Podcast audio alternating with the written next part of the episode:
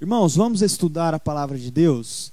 É, a maioria dos irmãos já estão habituados e inseridos nesse, nesse contexto em que nós estamos vivendo, que é o contexto do estudo da primeira epístola de Paulo aos Coríntios.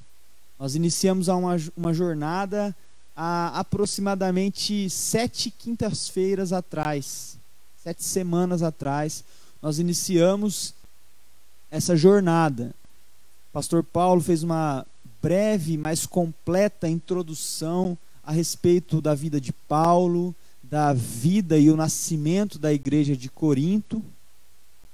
E ele foi trabalhando alguns versículos do capítulo 1 e do capítulo 2.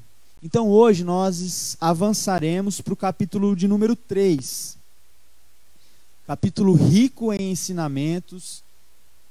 E Paulo, aqui nesse capítulo, começa então a trabalhar alguns conceitos mais profundos agora e mais específicos. O pastor Paulo comentou que a igreja de Corinto vivia alguns problemas sérios, né? É, como a divisão da igreja, a fragmentação da igreja, o problema com a imoralidade sexual dentro de uma família em específico, vivia também o problema da, do mal entendimento do que seria a Santa Ceia e da experiência de viver a Santa Ceia. Ah, o problema também da, da falta de, de sensibilidade, maturidade do povo ali de Deus em, em entender o que significavam os dons espirituais e como conduzir os dons espirituais para o crescimento da igreja. Problemas partidários que causaram também a divisão da igreja, uns dizendo que pertenciam ao partido de Paulo, outros de Apolo, de Pedro, é, e alguns dizendo que não faziam parte de, de nenhum partido, mas que pertenciam apenas a Cristo, e um discurso que parecia belo, mas que tinha uma má intenção, uma má é, intenção do coração por trás desse discurso esses problemas, além dos problemas culturais que acabavam invadindo a igreja, né?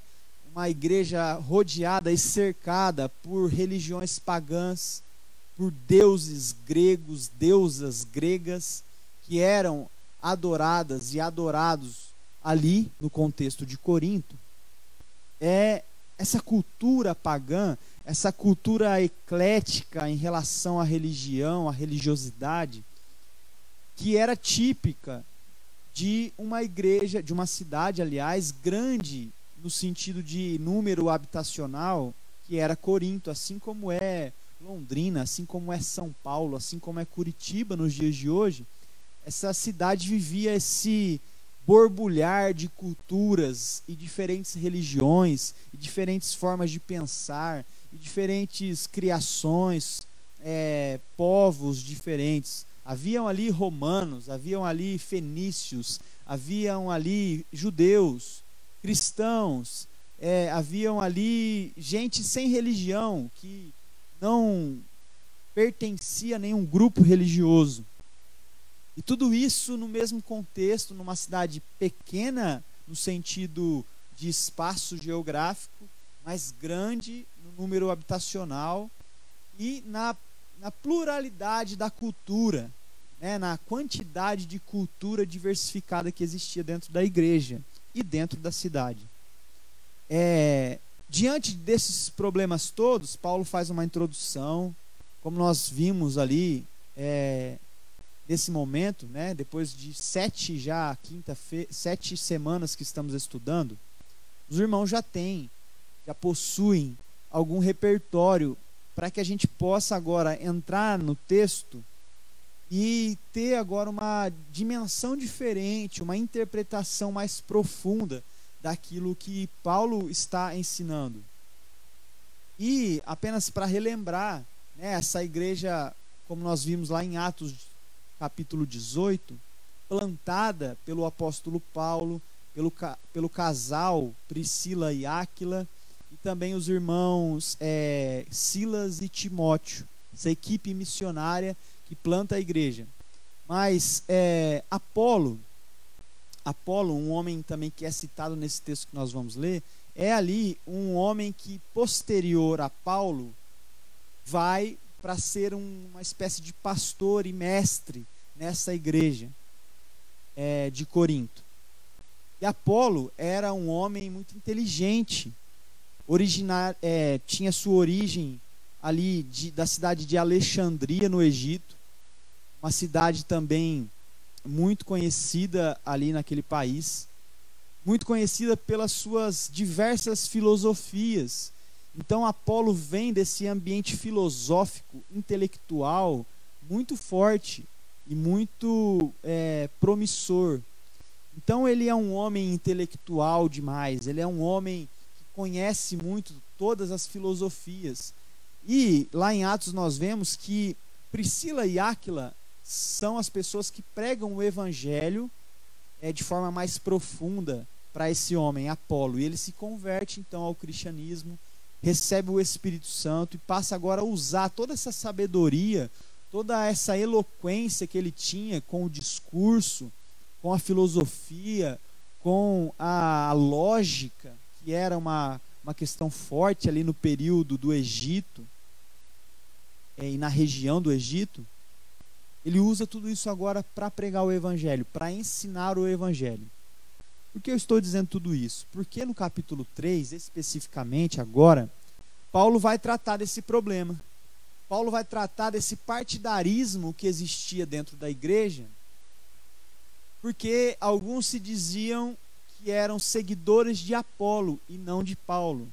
Alguns diziam que eram seguidores de Paulo e não de Apolo outros que eram seguidores de Pedro e não nem, e nem de Paulo e nem de Apolo. E, como eu disse no início, outros diziam que eram, eram apenas seguidores de Cristo, com um discurso assim é, bonito, né? interessante, parece até romper um paradigma ali dessa, dessa, desse partidarismo, mas na verdade eram pessoas insubmissas a qualquer liderança. Então, sem mais delongas, eu quero ler o texto de 1 Coríntios, capítulo 3. O capítulo é pequeno, então eu vou ler todos os versículos e a gente vai explorar algumas coisas que o apóstolo Paulo ensina, trabalha aqui nesse texto com o objetivo agora, a gente precisa ter isso em mente, de combater esse partidarismo, de combater esse, essa fragmentação da igreja, de combater essa divisão da igreja. Então vamos lá, capítulo 3, é, versículo 1 até o versículo 23, são pequenos versículos, um capítulo pequeno também. Vamos ler juntos. Apóstolo Paulo dizendo: Eu, porém, irmãos, não vos pude falar como a espirituais, e sim como a carnais, como a crianças, bebês em Cristo. Leite vos dei a beber, não vos dei alimento sólido, porque ainda não podieis suportá-lo. Nem ainda agora podeis, porque ainda sois carnais. Porquanto, havendo entre vós ciúmes e contendas, não é assim que sois carnais e andais segundo o homem ou segundo é, a natureza humana? Versículo 4: quando, pois, alguém diz, eu sou de Paulo, e outro, eu de Apolo, não é evidente que andais segundo os homens? Quem é Apolo? E quem é Paulo? São servos por meio de quem vocês creram, isto conforme o Senhor concedeu a cada um. Eu, Paulo, plantei, Apolo regou, mas o crescimento veio de Deus, de modo que nem o que planta é alguma coisa, nem o que rega, mas Deus que dá o crescimento. Ora, o que planta e o que rega são um, e cada um receberá o seu galardão, segundo o seu próprio trabalho. Porque de Deus somos cooperadores, lavoura de Deus, edifício de Deus sois vós. Segundo a graça de Deus que me foi dada, lancei o fundamento como prudente construtor e outro edifica sobre ele. Porém, cada um veja como edifica. Porque ninguém pode lançar outro fundamento além do que foi posto, o qual é Jesus Cristo. Contudo, Se o que alguém edifica sobre o fundamento é ouro, prata, pedras preciosas, madeira, feno, palha, manifesta se tornará a obra de cada um, pois o dia a demonstrará, porque está sendo revelada pelo fogo. Qual seja a obra de cada um, o próprio fogo o provará. Se permanecer a obra de alguém que sobre o fundamento edificou, esse receberá galardão. Se a obra de alguém se queimar, sofrerá ele dano, mas esse mesmo será salvo, todavia, como que através do fogo. Não sabeis que sois santuário de Deus e que o Espírito de Deus habita em vós?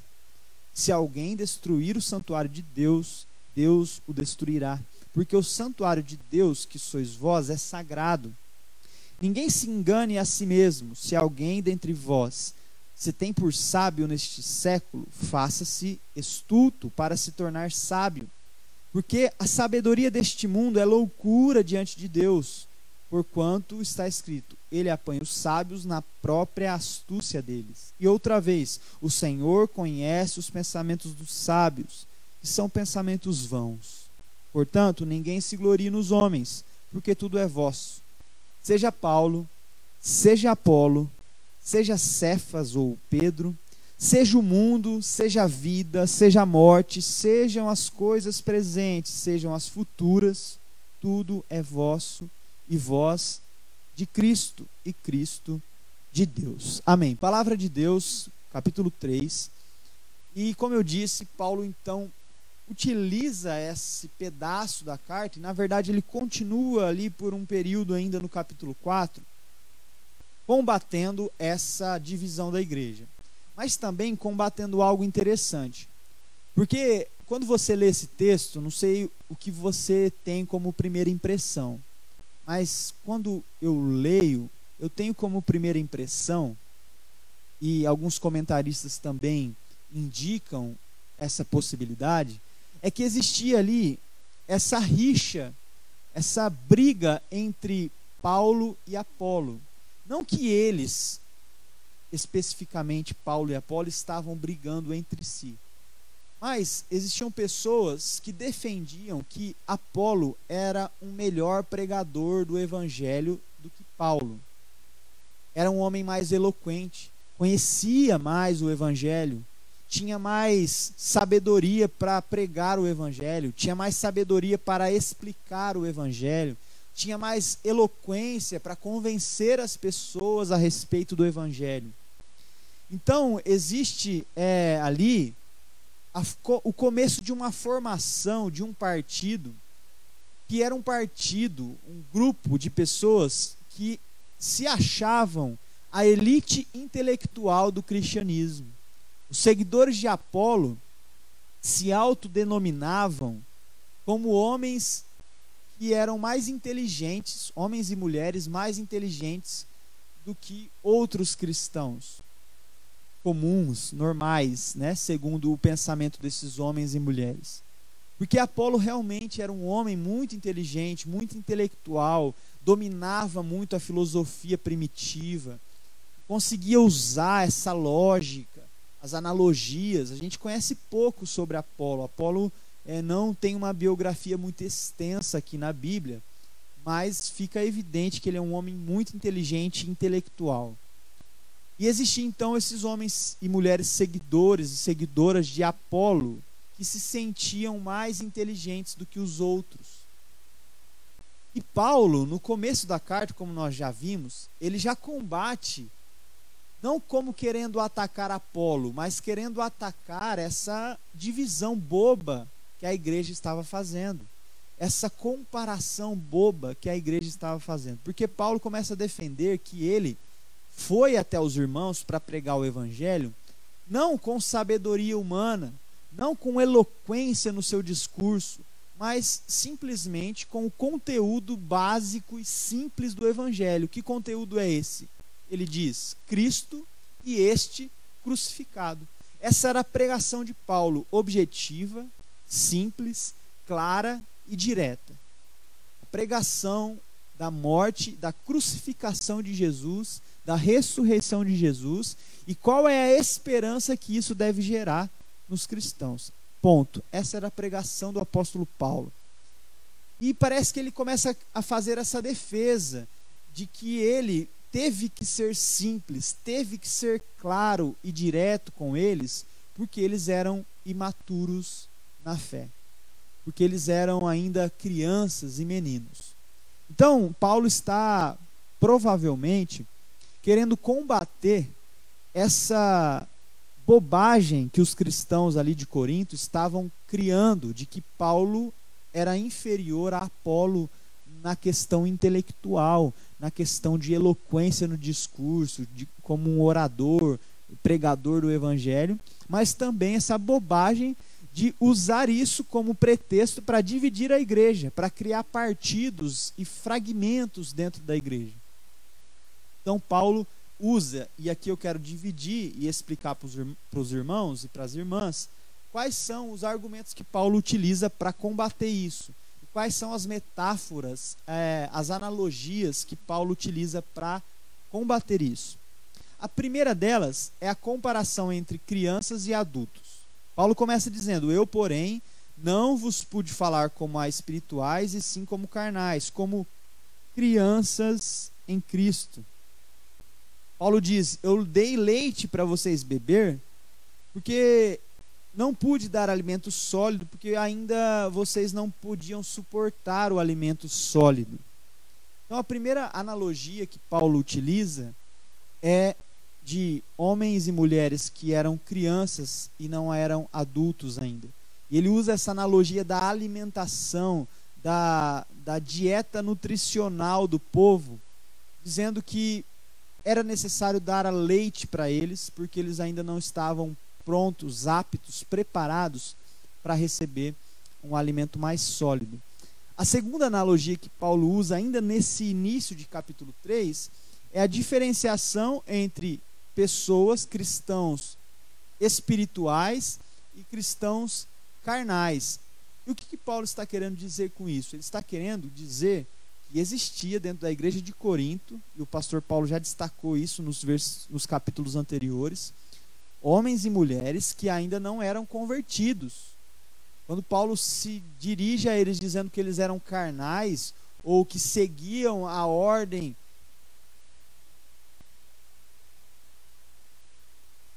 Só um pouquinho, teve um probleminha na imagem aqui, já vou restabelecer ela aqui.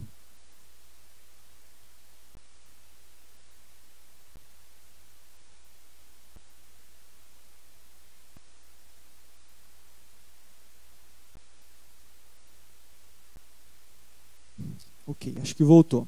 Então, é, Paulo então está dizendo que eles eram fazia essa existia essa divisão entre homens e mulheres convertidos, de fato, ou se tornaram espirituais, nasceram agora do espírito e não somente da carne.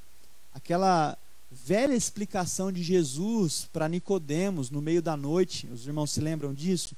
Que Nicodemos questiona Jesus o que era preciso fazer para entrar no reino de Deus, e Jesus fala: é preciso nascer de novo, é preciso nascer do Espírito, não nascer apenas da carne, da sua mãe humana, mas nascer agora do Espírito, o Espírito de Deus. Então, é, Paulo está defendendo que existia dentro da igreja homens e mulheres que não haviam nascido de novo. E porque eles não haviam nascido de novo, Paulo precisou pregar e falar com eles sobre coisas simples. Coisas simples são essas: Cristo, Cristo crucificado, a obra redentiva de Jesus com a sua morte, com a sua crucificação, com a sua ressurreição. Paulo explicou isso sem mais delongas, sem grandes é, metáforas e analogias filosóficas simplesmente para que esses homens que ainda não eram convertidos pudessem se converter e entender o Evangelho. Então, Paulo aponta aqui a imaturidade do povo e também a falta de conversão, a falta de novo nascimento. Irmãos, isso é muito sério. E nós estamos estudando uma carta antiga, muito antiga, mas que precisa naturalmente ter aplicação para a igreja de hoje. E com certeza tem, por isso a palavra de Deus é exposta semana após semana aqui nessa igreja, em outras igrejas no mundo todo. Porque essas cartas, na verdade, são cartas para nós, para nossa igreja, para a sua família, para você enquanto cristão, para mim enquanto cristão. E o que Paulo está então nos exortando aqui, o que Deus está falando conosco a partir disso que Paulo é, ensina aos coríntios, aos coríntios é que a divisão dentro da igreja indica dois problemas sérios.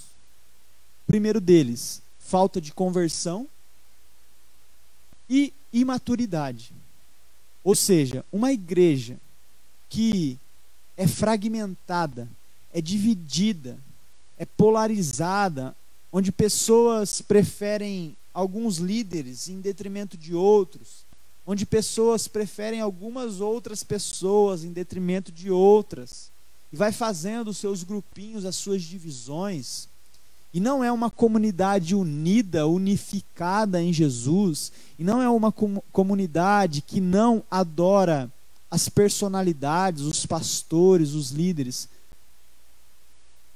que não é uma comunidade que adora a Cristo em vez de adorar as personalidades, é uma igreja é, imatura, é uma igreja que existem pessoas que ainda não se converteram, ainda não entenderam o Evangelho.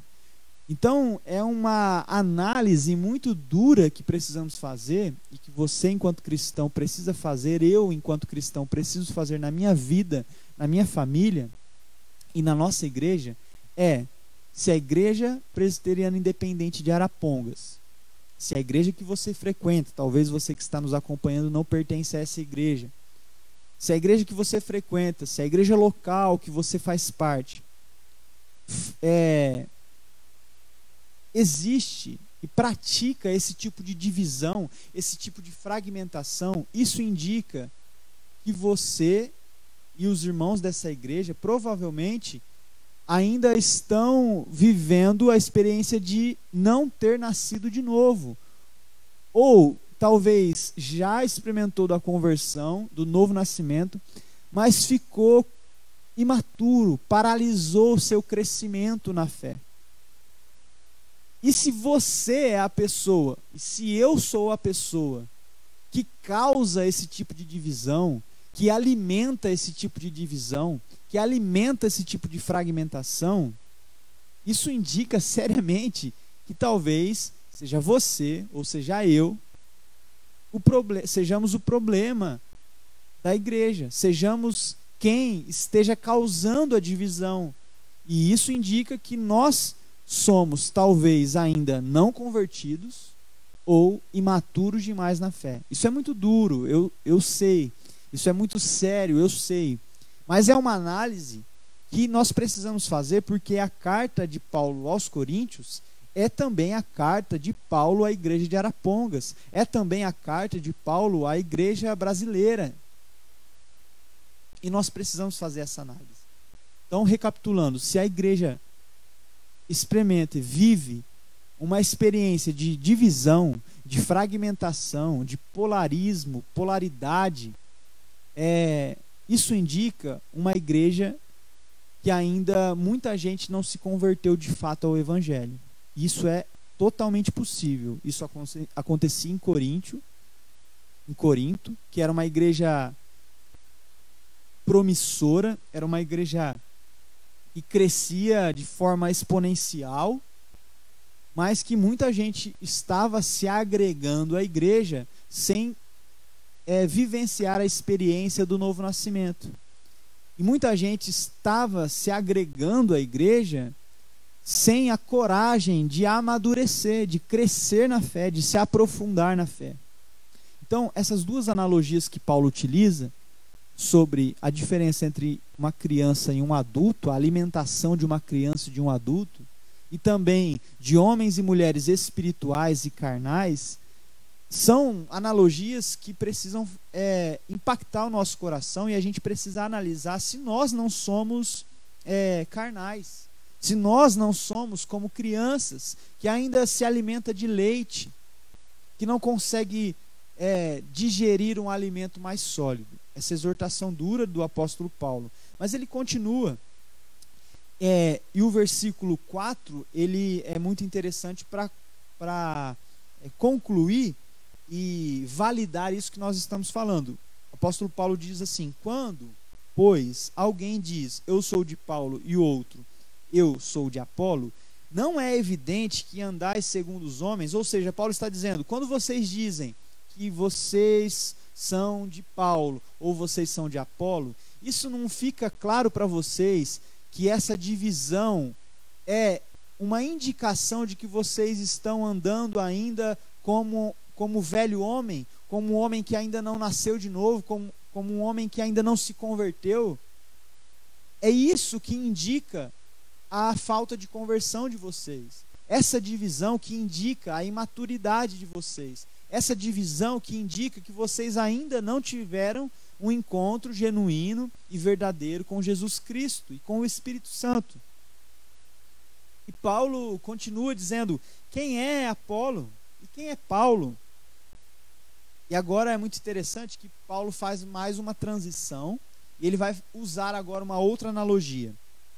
Ele diz que Paulo e Apolo, todos esses homens que serviram, Priscila, Áquila, Silas, Timóteo, qualquer homem importante para o crescimento da igreja, até mesmo nos dias de hoje, ele diz: são servos por meio de quem crestes.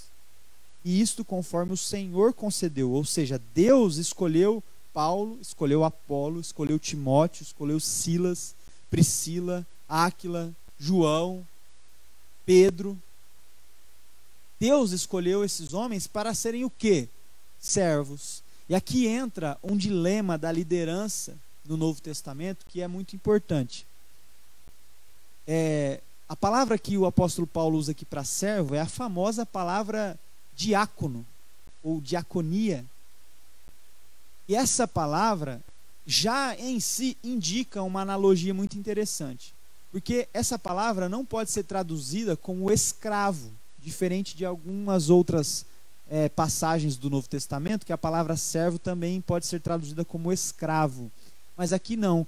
É, a palavra indica diaconia, ou seja, mordomo, garçom, aquele que serve. Isso é muito interessante porque Paulo está dizendo que a liderança da igreja, os homens principais da igreja primitiva, eles eram garçons, eles eram mordomos. Irmãos, quando você vai num restaurante, quando eu vou no restaurante, com certeza a experiência que você vivencia de ser bem servido por um garçom, ela te marca, não é verdade?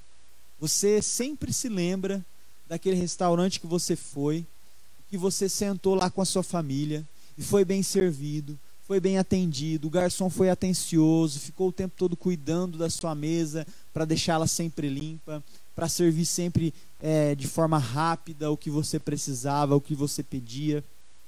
O garçom é uma figura importantíssima para a sua experiência num restaurante. E muitos restaurantes entendem isso e investem pesado nesse treinamento dos garçons, porque daí eles agradam a experiência do cliente. Mas isso não é o principal. Certamente isso não é o principal de um restaurante. Porque não adianta nada o garçom te servir bem se a comida for ruim. Não adianta nada você ter uma ótima experiência com o garçom, com o servo, com o mordomo, aquele que está te servindo, aquele que está te atendendo, se quando você for se alimentar, o alimento te fazer mal, ou não ser agradável ao seu paladar, ao seu olfato e até mesmo aos olhos. Algumas pessoas mais visuais, quando olham o prato, já têm uma experiência ruim, porque o prato não está agradável aos olhos. E isso é uma analogia interessante que Paulo está usando do mordomo, do servo, daquele que serve. Porque Paulo está dizendo que Apolo e ele mesmo, Paulo, não são os principais. Porque eles apenas servem a refeição, eles apenas servem a mesa, mas quem prepara o alimento é Deus.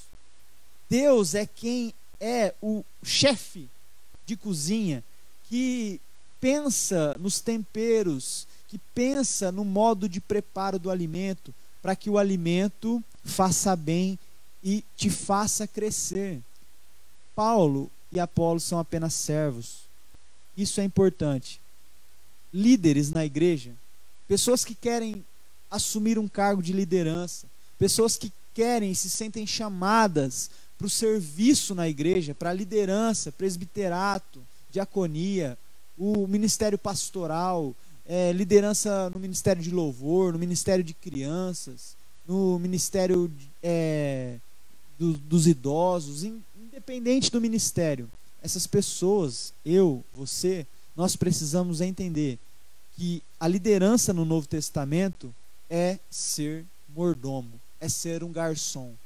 E o garçom não é o principal. O principal é o chefe da cozinha. O principal é aquele que prepara o alimento. Nós, e a igreja parece que é, não compreendeu isso direito.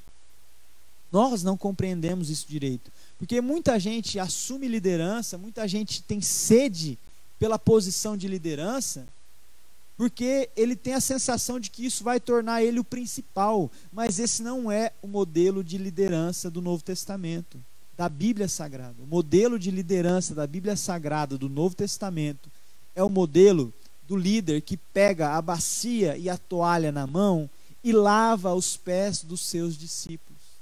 É o modelo da liderança que pega o prato, o alimento que é feito e preparado com tanto cuidado por Deus e serve de forma bem servida, cuidadosa pra, para os discípulos.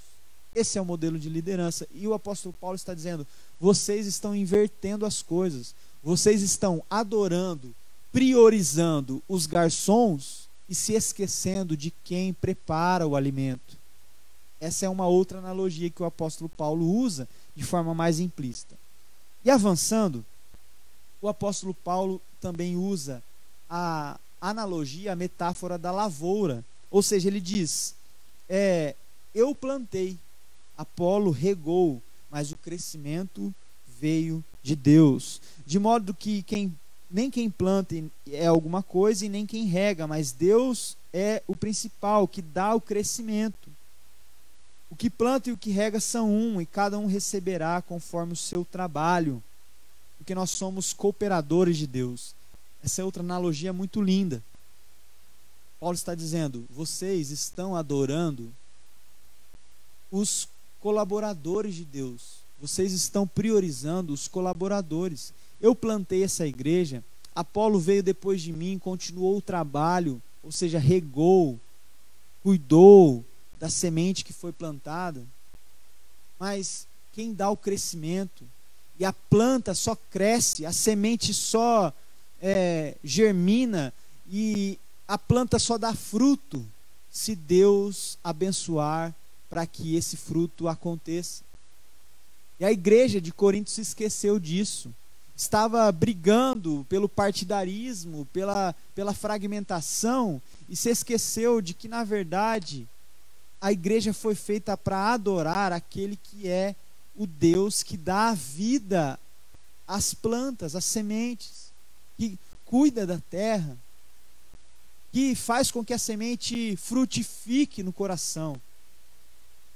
Não adianta nada Paulo plantar com cuidado, não adianta nada Apolo regar e cuidar do, da plantação com cuidado, se Deus não abençoar e dar o crescimento. Essa é outra analogia que o apóstolo Paulo usa.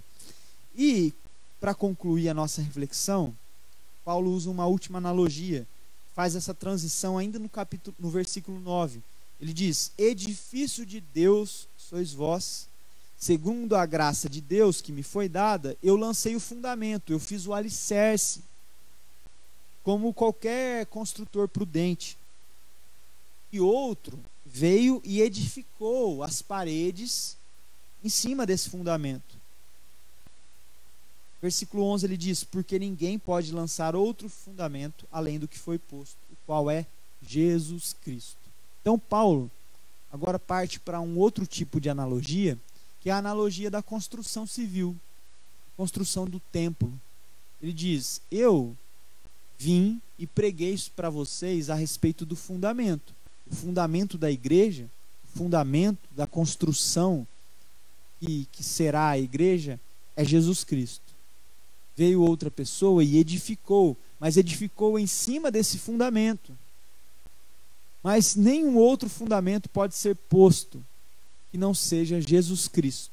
Jesus Cristo é o fundamento.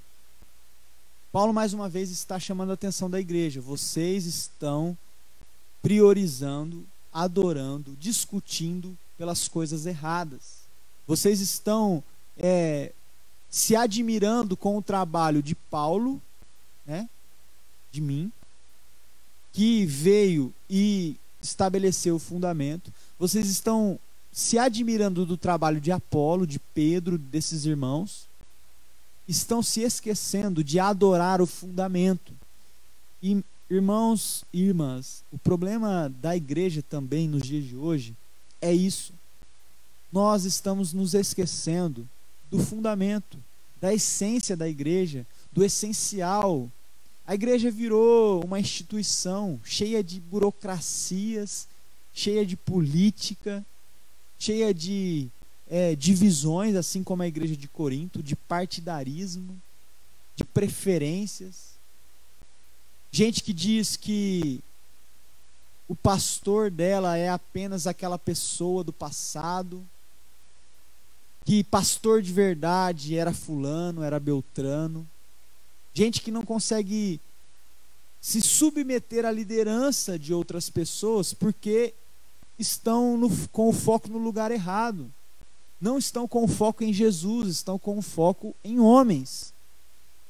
Isso prejudica o crescimento da igreja, mas pior, isso indica falta de conversão e imaturidade, como nós vimos no começo.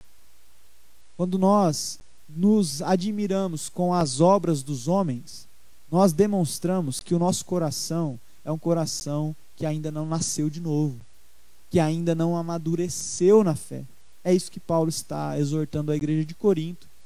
É isso que Paulo está nos ensinando para a igreja de Arapongas, para a igreja do Brasil e do mundo. Nós precisamos é, adorar a Jesus Cristo, que é o fundamento da igreja. Nós precisamos sim respeitar homens e mulheres que passaram pela nossa vida, foram nossos pastores, plantaram, regaram, colocaram o fundamento dentro do nosso coração, pregaram o evangelho para nós, cuidaram de nós. Nós precisamos valorizar esses homens, essas mulheres. Mas esses homens e essas mulheres não podem se tornar o nosso principal foco de honra, nosso principal foco de atenção. O nosso principal foco de atenção na igreja é Jesus Cristo. É, então, resumindo, Paulo argumenta contra a divisão da igreja, é, usando essas analogias: analogia da criança e do adulto, do espiritual e do carnal, do garçom que serve, do é, cuidador, ou seja, do agricultor, do cooperador que cuida da lavoura, mas quem dá o crescimento, quem dá a vida para o fruto é Deus. E do construtor, do edificador do, do templo, da construção.